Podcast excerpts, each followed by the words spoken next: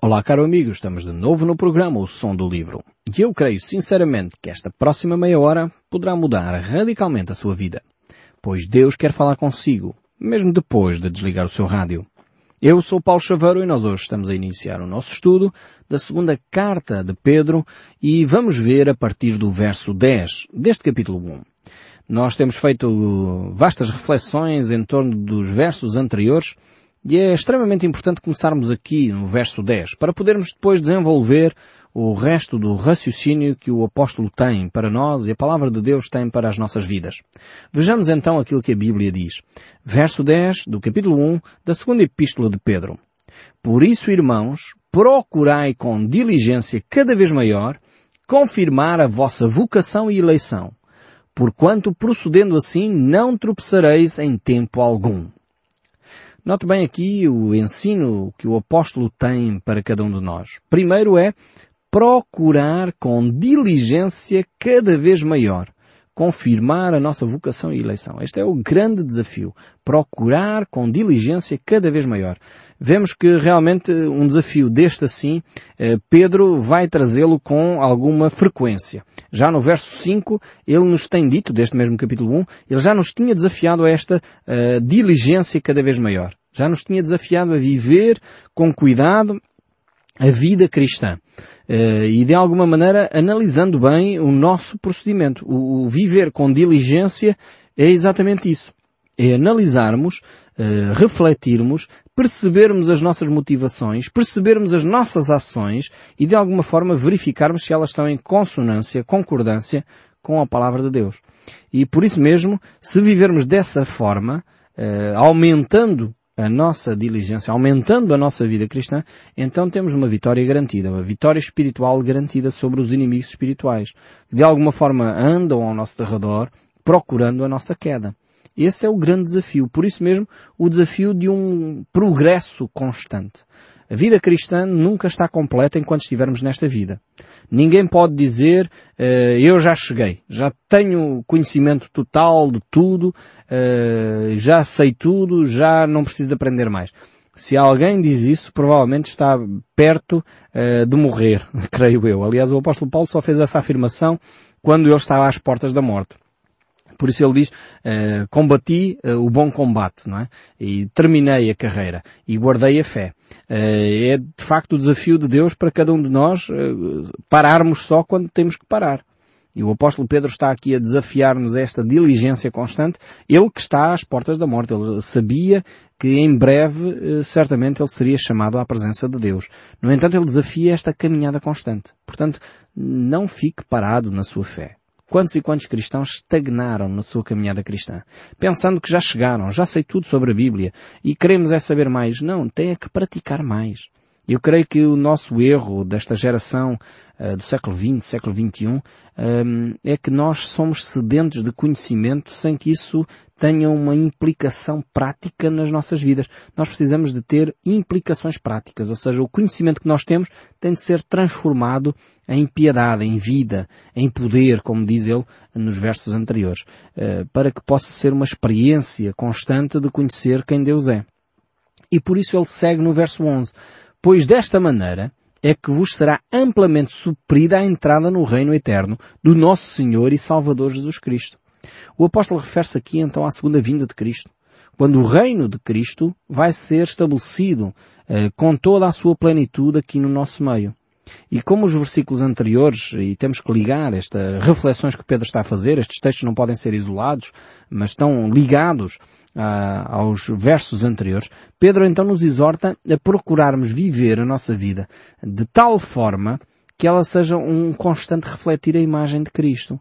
Não podemos ficar à espera que este dia aconteça no mesmo estado. Não podemos ficar, ah, enfim, como uma situação de stand-by, quase como uma imagem congelada. Não. O cristão vive uma vida dinâmica, uma vida que é decrescente, uh, sempre crescente em relação a Deus, nunca pode estagnar. E por isso mesmo existe este ênfase na palavra de Deus, que não só o apóstolo Pedro nos dá, mas todos, todos os autores sagrados nos desafiam a esta caminhada constante. Um, e o próprio, a própria palavra de Deus nos desafia a isso. A palavra de Deus sempre nos alerta quanto à necessidade de estarmos preparados para este encontro com o nosso Deus. Por isso mesmo a caminhada cristã é vital. Quando o texto bíblico, por exemplo, nos diz Bem-aventurado é o homem que, quando chegar, estiver a fazer isto. Isto é as palavras de Jesus. Fazer o quê? A viver esta vida cristã. Viver de uma forma que agrade o próprio Deus. Esses sim receberão recompensa, receberão o galardão da parte de Deus. O verso 12 prossegue a dizer, Por esta razão, sempre estarei pronto para trazer-vos lembrados acerca destas coisas, embora estejais certos da verdade, já presente convosco e nela confirmados. Ou seja, o, o, apóstolo Pedro relembra alguma coisa que eles já sabiam, o ensino uh, acerca de Deus. A Igreja não pode perder o entusiasmo pelo conhecimento da palavra de Deus. Aquilo que eles já sabem é para ser vivido diariamente. Mas é uma situação que é para ser vivida sempre. Não é hoje já vivi isto, amanhã já não interessa. Não. Amanhã é para viver de novo. E aliás, quando Deus chama eh, ou deixa escrito através do apóstolo João as cartas às igrejas, às sete igrejas do Apocalipse, eh, ele realmente chama ali eh, sérias reprimendas aos cristãos que tinham abandonado ou deixado esfriar a sua fé. Por isso mesmo, quando uma igreja começa a interessar-se menos pelo estudo da Bíblia, quando ela deixa de lado o conhecimento da palavra de Deus, a sua fé começa a refriar, começa a esfriar, e isso é perigosíssimo para a caminhada cristã.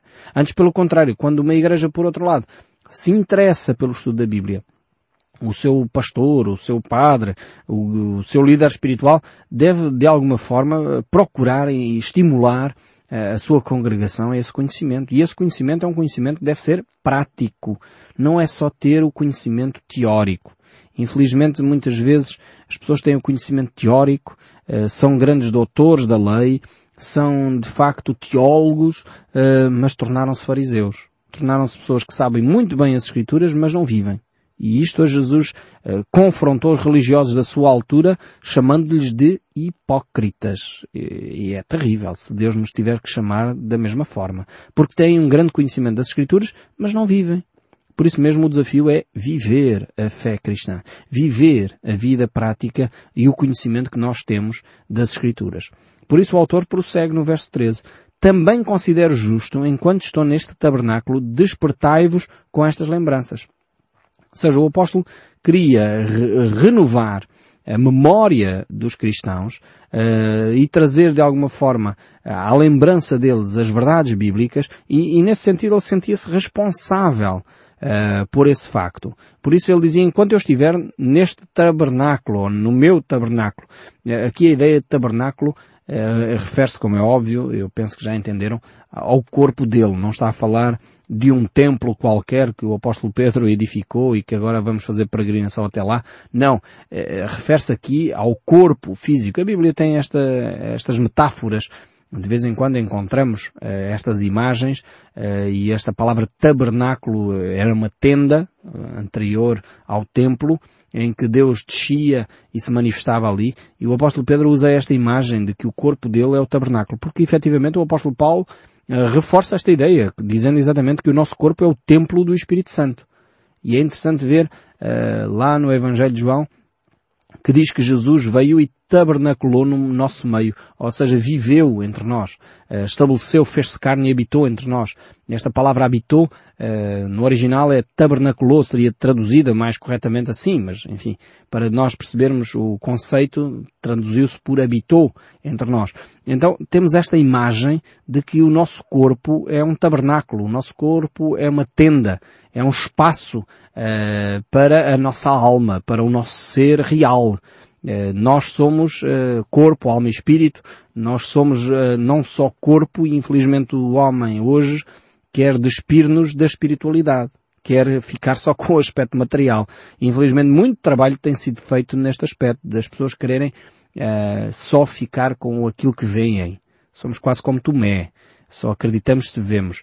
Mas quando depois vemos, mesmo assim, às vezes ficamos tão incomodados que não temos depois explicação para aquilo que estamos a ver. É, aliás, hoje em dia, apesar de todos os desenvolvimentos da ciência, ainda há muita coisa que é possível ser vista que nós não compreendemos. seja o funcionamento do cérebro humano, seja o funcionamento do, do, do, dos vários órgãos, como é que eles se interligam, como é que as coisas se desenvolvem. Há uma série de fenómenos que nós ainda não conseguimos dominar, nem conseguimos compreender, apesar de serem mera matéria quanto mais entender as questões de ordem espiritual. Então o apóstolo Pedro aqui está a dar um, um, cunho muito claro, mostrando que o aspecto do nosso corpo é mera matéria, é uma tenda, é algo que reveste o nosso ser eh, interior, aquilo que nós somos na realidade é o que está para além do corpo. Nosso corpo não somos só, nós não somos só corpo, eh, portanto somos muito mais do que isso. Eh, por isso mesmo que há muitos dos grandes líderes mundiais e algumas destas frases uh, foram ditas por um de, desses líderes mundiais, em que quando eram presos eles diziam podem prender o meu corpo, mas não podem prender a minha alma. Eu sou livre na minha alma. E na realidade os homens muitas vezes em ditaduras, acontece isso quando tentam uh, prender os, os uh, pensadores, os filósofos, os poetas, aqueles que são a alma do povo, uh, muitas vezes surgem este tipo de frases, não é? A pessoa pode prender os, os corpos, o, o físico, mas os seus pensamentos, as suas ideias, a sua alma não se aprisiona. E na realidade nós somos um, todo este componente, corpo, alma e espírito, nós não somos só matéria, não somos só bichos, uh, somos mais do que isso, somos seres pensantes e por isso mesmo os filósofos dizem penso logo existo, não é? Uh, não tem a ver com a matéria em si, mas tem a ver com aquilo que nós somos na realidade. Então o apóstolo Pedro reforça esta ideia. Portanto, tendo ele considerado esta justiça, que apesar de estar presente ainda neste tabernáculo, ele queria de alguma forma relembrá-los da mensagem do Evangelho. Este ensino que Jesus tinha dado para que ele pudesse ir por todo o mundo, pregar o Evangelho a toda a criatura. Uh, portanto, este era o grande desafio, fazendo discípulos de todas as nações. Foi isso que Jesus disse aos discípulos. Esta era a grande comissão que o apóstolo Pedro tinha e cada um de nós tem de de alguma forma levar esta mensagem de esperança às nações, levar esta mensagem de, esperança à nossa sociedade e não podemos ficar simplesmente com o conhecimento. Quantos de nós temos o conhecimento intelectual destas verdades, mas depois não pomos em prática? E isso faz com que nós nos tornemos espiritualmente obesos. Desculpem a expressão, mas às vezes as nossas comunidades uh, são espiritualmente obesas. São pessoas que têm grande conhecimento da Bíblia, sabem uma série de versículos de cor, mas depois a gente vai lá avaliar a vida da pessoa uh, e, e, ela não, não respeita o próximo, não é uma pessoa capaz de, de, ter consideração pelo outro, é uma pessoa orgulhosa, uma pessoa egoísta, é uma pessoa avarenta, não sabe cuidar das suas finanças, não sabe ter relacionamentos com os outros de forma a respeitar os outros. Então é uma pessoa obesa. Tem o conhecimento, mas não põe em prática. No fundo é a mesma coisa que acontece com a nossa velha Europa, está-se a tornar obesa espiritualmente e está-se a tornar obesa em termos físicos. Uh, quer na Europa, quer nos, nas Américas, uh, os países chamados desenvolvidos, por cada, uh, cada pessoa que morre à fome no mundo, por exemplo, há cinco pessoas que morrem por consequências da obesidade, doenças relacionadas com a obesidade. Isto é uma aberração em termos humanos. Como é que é possível haver no mesmo planeta pessoas que morrem à fome e pessoas que morrem por excesso de alimento? E isto é os desequilíbrios que nós assistimos. E, e, um dos desequilíbrios tem a ver com a obesidade espiritual. Porque se as pessoas não fossem obesas na sua espiritualidade, provavelmente não seriam na sua saúde física. Porque eh, eu creio que os aspectos físicos são mera, meras consequências uh, daquilo que está a ocorrer na alma do ser humano. Então precisamos de deixar de ser obesos espiritualmente, ser pessoas que põem em prática o pouco conhecimento que têm. Você sabe pouco da Bíblia, se calhar só ouve o programa ao som do livro e ainda não foi a uma comunidade cristã para poder se relacionar com outros. Comece a ir, você já sabe isso, já ouviu, já sabe que é importante, passe a visitar uma comunidade cristã. Você sabe que é importante ler a Bíblia, passe a ler a Bíblia. Deixe de, de sofismas, deixe de ideias e de, de não tenho tempo e não posso e não consigo. Passe a ação. Você sabe que é importante amar o próximo, passa a amar o próximo. Você sabe que é importante respeitar o outro, começa a respeitar. Não invente esquemas. Respeite. Sabe que é importante falar bem do outro, começa a falar bem do outro ainda que ele fale mal de si. Percebe? É assim que vamos desenvolver a nossa espiritualidade. É praticando o que sabemos. Por isso o apóstolo considerava que era justo relembrá-los daquilo que era básico, evidente, uh, simples da fé cristã. O verso 14 ele diz, certo de que estou prestes a deixar o meu tabernáculo, como efetivamente nosso Senhor Jesus Cristo nos revelou. Então aqui é mais uma das, uh, das evidências de que é o apóstolo Pedro escrever esta carta, uh, mas também ele estava muito consciente da sua chamada de Deus e, e do seu términos de vida. Isto certamente nos relembra o episódio onde Jesus fala com Pedro, João capítulo 21. Talvez fosse bom a gente ler. O verso 19 diz assim, Em verdade, em verdade te digo, isto é Jesus a falar, que quando eras moço e a falar com Pedro, tu te cingias a ti mesmo e andavas onde querias. Quando, porém, fores velho, estenderás as tuas mãos e outro te cingirá e te levará para onde tu não queres. Disse isto para significar com que género de morte Pedro havia de glorificar a Deus. Aqui temos então o texto onde Jesus fala uh, acerca de Pedro. Mostra claramente também, por um lado, que ele iria viver ainda alguns anos até chegar a este ponto, porque aqui fala que quando ele fosse velho, seria então levado para onde ele não queria e seria levado para a morte. E aqui falava então sobre o género de morte com que ele iria morrer. E a tradição nos eh, indica exatamente que Pedro foi então crucificado e segundo consta foi crucificado de cabeça para baixo porque ele não se achava digno de ser crucificado como o seu Senhor. E, realmente vemos eh, este caminhar de Pedro que levou até o fim a chamada que Deus lhe havia dado. Esta perseverança, este viver constante com Deus. Uh, realmente às vezes não temos na Bíblia exemplos tão belos como esse. Podemos pensar em uma série de autores que sabiam o dia da sua morte. Deus os desafiou a estarem preparados para esse encontro com Deus. Muitos deles ficaram, prepararam-se, como Moisés, por exemplo. Uh, sabemos uh, textos bíblicos que ele próprio mostrou e por isso reuniu as pessoas à sua volta, deu orientações antes de partir. Uh, temos Jacó, a mesma coisa. Temos José, a mesma coisa, que tem aquela frase célebre, eu e a minha casa serviremos ao Senhor. Portanto, uma série de autores sagrados que sabiam e estavam muito conscientes da sua partida. Estavam prontos para esse encontro com Deus. Por isso prepararam as coisas. Davi, por exemplo, eh, que preparou todo o material para a construção do templo e deixou ao seu filho a um homem que estava pronto para encontrar-se com Deus. O apóstolo Paulo, ele diz, eu prefiro, quando ele escreve aos filipenses, eu prefiro estar na presença de Deus do que continuar aqui, porque ele estava pronto para esse encontro. A minha pergunta é, está você pronto para se encontrar com Cristo? Está você eh, capaz uh, de poder ter esse dia em que vai comparecer à presença de Deus? Uh, o apóstolo Paulo ele diz o tempo da minha partida está próximo. Combati o bom combate. Acabei a carreira e guardei a fé. Desde já a coroa da justiça me está guardada. E, e certamente cada um de nós que vive esta fé cristã, esta fé dentro dos padrões bíblicos, eh, pode dizer com segurança, eu estou pronto para me encontrar com Cristo. Eu estou a viver a minha vida uh, de acordo com os padrões de Deus para poder me encontrar com Cristo. Uh, vemos que de facto o apóstolo Pedro estava nesse ponto. Ele estava certo de que uh, e estava pronto para deixar este tabernáculo como Cristo lhe havia revelado. E esse era o momento importante, o momento chave da sua caminhada com Deus. Mas nós temos que estar prontos, porque a nossa caminhada com Cristo um dia vai acabar aqui nesta terra e nós vamos estar na presença de Deus. E nós temos que saber onde vamos passar a eternidade. É talvez das decisões mais importantes que nós temos para tomar na nossa existência. Uh, muitos pensam que basta eu ir à igreja de vez em quando que está resolvido. Não, não. É necessário, como diz o apóstolo Pedro, desenvolver diligentemente e associar à fé todas aquelas características que nós já vimos aqui. À fé o poder, à fé o conhecimento, à fé uh, juntarmos a, a, piedade, o domínio próprio, juntarmos a, a fraternidade e o amor. Tem, aumentar esse relacionamento com os outros, mas tomar atitudes concretas no nosso dia a dia para nos prepararmos para esse encontro com Deus. Nós naturalmente não estamos prontos para esse encontro. Aliás, o apóstolo Paulo diz que nós uh, estamos mortos nos nossos delitos e pecados. Esse é o nosso estado natural.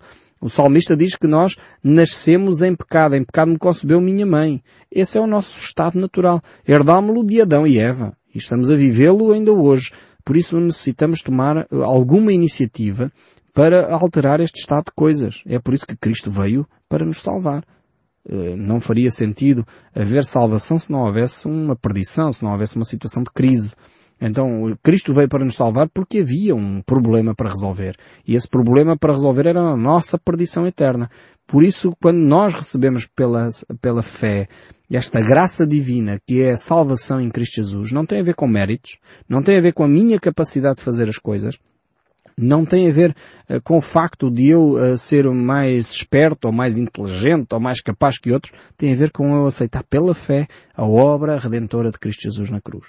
E dizer, Senhor, eu confesso o meu pecado, eu sei que não sou capaz por mim próprio, por isso eu aceito o teu perdão. E quando nós fazemos esta oração simples, eu aceito que o sangue de Jesus Cristo derramado naquela cruz serviu para a purificação dos meus pecados. E por isso eu quero receber a vida eterna. Se nós fazemos esta oração simples, mas sincera do nosso coração, a palavra de Deus nos promete que nós temos vida eterna. Aliás, foi assim que aquele ladrão ao lado da cruz, que estava com Jesus Cristo, eh, ele reconheceu o seu pecado, ele reconheceu que ele estava a ser crucificado justamente, mas Cristo injustamente, e por isso Jesus, ele disse a Jesus, lembra-te de mim quando chegares ao teu reino. Jesus disse, ainda hoje, hoje mesmo estarás comigo no paraíso.